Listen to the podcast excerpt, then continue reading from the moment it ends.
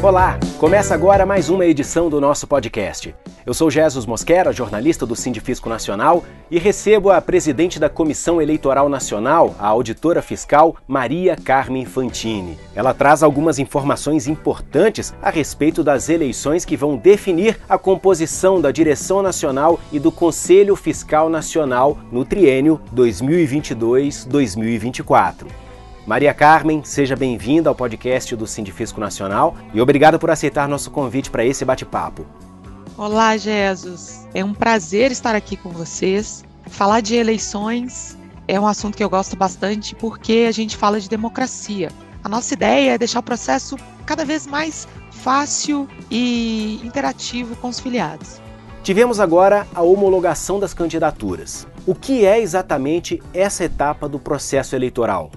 Pois é, no dia 21, nós homologamos as chapas. O que, que é isso? Homologar a chapa é dizer: olha, para essa chapa não foi apresentada nenhuma impugnação de filiado e os membros das chapas eles preenchem todos os requisitos de elegibilidade. Os requisitos de elegibilidade estão previstos no estatuto estar afiliado há mais de 180 dias, prazo da eleição, estar em dia com as mensalidades do Sindifisco, não ter sido excluído ou destituído de nenhum cargo em razão de prestação de contas e alguns outros critérios. É uma análise que o estatuto nos demanda para verificar se os membros estão em dia com as suas obrigações frente ao sindicato. E existe a possibilidade de substituição de integrantes das chapas, né? Isso. É facultado às chapas no prazo de três dias. Importante dizer que são dias úteis. Então, o prazo termina segunda-feira, dia 26 de julho. O que, é que significa isso? Olha, algum membro que era elegível, que foi homologado junto à chapa, por qualquer razão desistiu é facultado as chapas apresentarem um nome para substituição. Importante lembrar que, nesse período de três dias úteis, leia-se dias 22, 23 e 26 de julho, o membro deve apresentar a desistência e a chapa deve apresentar um novo nome. Porque nesse período a SEM vai analisar se esse filiado que vai substituir preenche os requisitos de elegibilidade. Então, o prazo de três dias úteis é para indicar também quem vai ser o filiado que vai substituir o desistente. Se ele desistir, por exemplo, no dia 27, como fica a situação da chapa? Olha, essa é uma pergunta excelente. Não existe a possibilidade de desistência depois do dia 26. Se ele desistir no dia 27, a chapa automaticamente ela é desclassificada, porque ela passa a ser uma chapa incompleta. E para que a chapa possa concorrer às eleições, ela tem que ser uma chapa completa. No caso da DEM, são 28 cargos. Então, se alguma das chapas ficar com 27 ou 26, automaticamente ela está desclassificada do certame. Uma exceção é o caso de falecimento. Deus nos permita que isso não aconteça. Nesse caso, pode haver a substituição. E não substitui a chapa? Não. Se nós temos três chapas, se uma das chapas tiver uma desistência, depois do prazo, permanecem só as outras duas.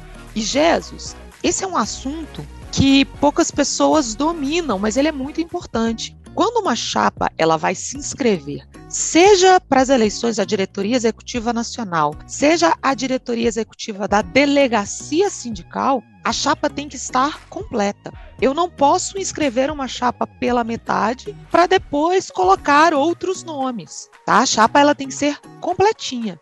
Falando agora sobre o Conselho Fiscal Nacional, qual a importância do envio dos currículos dos candidatos o quanto antes?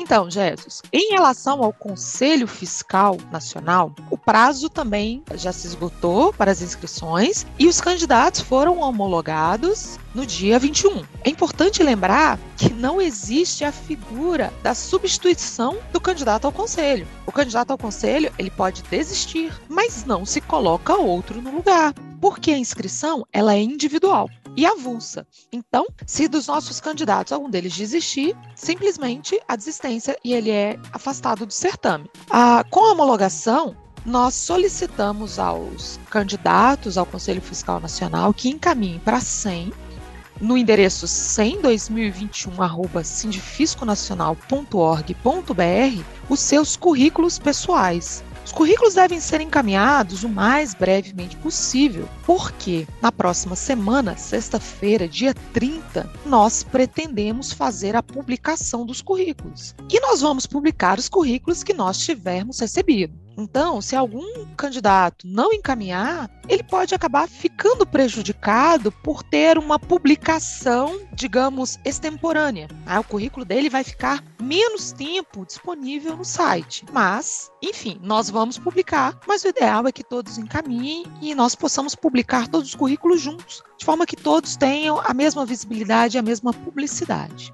quando os eleitores vão conhecer as plataformas das chapas concorrentes aos cargos da direção nacional. Ah, muito bacana, Jesus.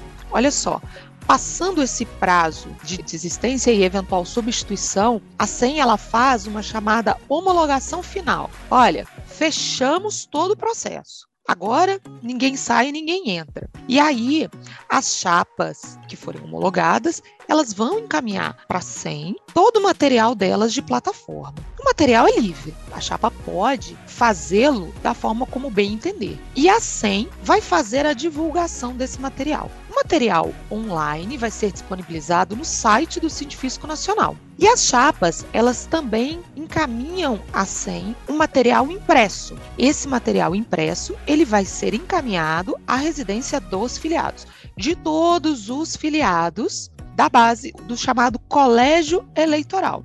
Para quem ainda não tem, qual é o procedimento para solicitar o certificado digital usado na votação?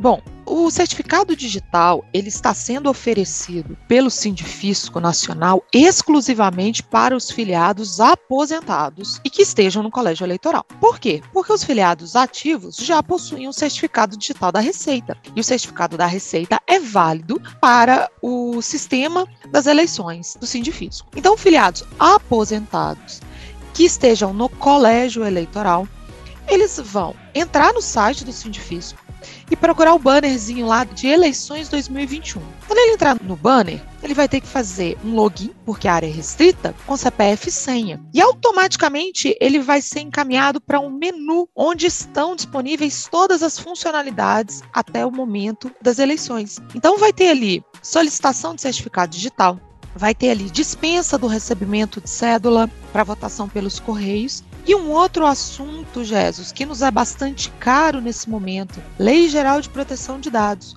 É, pelo nosso estatuto, a Comissão Eleitoral Nacional ela tem que fazer o repasse dos dados de todos os filiados para chapas candidatas ao certame. O filiado que não quiser ter os seus dados compartilhados, e-mail, endereço, número de telefone, ele pode ir lá no site e dizer: Olha, eu não quero compartilhar os meus dados com as chapas.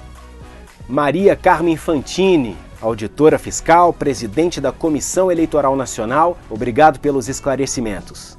Eu que agradeço, Jesus, é sempre um prazer e espero estar novamente com vocês para que a gente possa fazer novas divulgações do processo eleitoral, das fases de andamento, para que ninguém fique sem informação e depois se sinta excluído do processo. Um abraço, tudo de bom. Agradecemos também a você que nos acompanha todas as semanas aqui no podcast do Sindifisco Nacional. Até o próximo episódio. Tchau!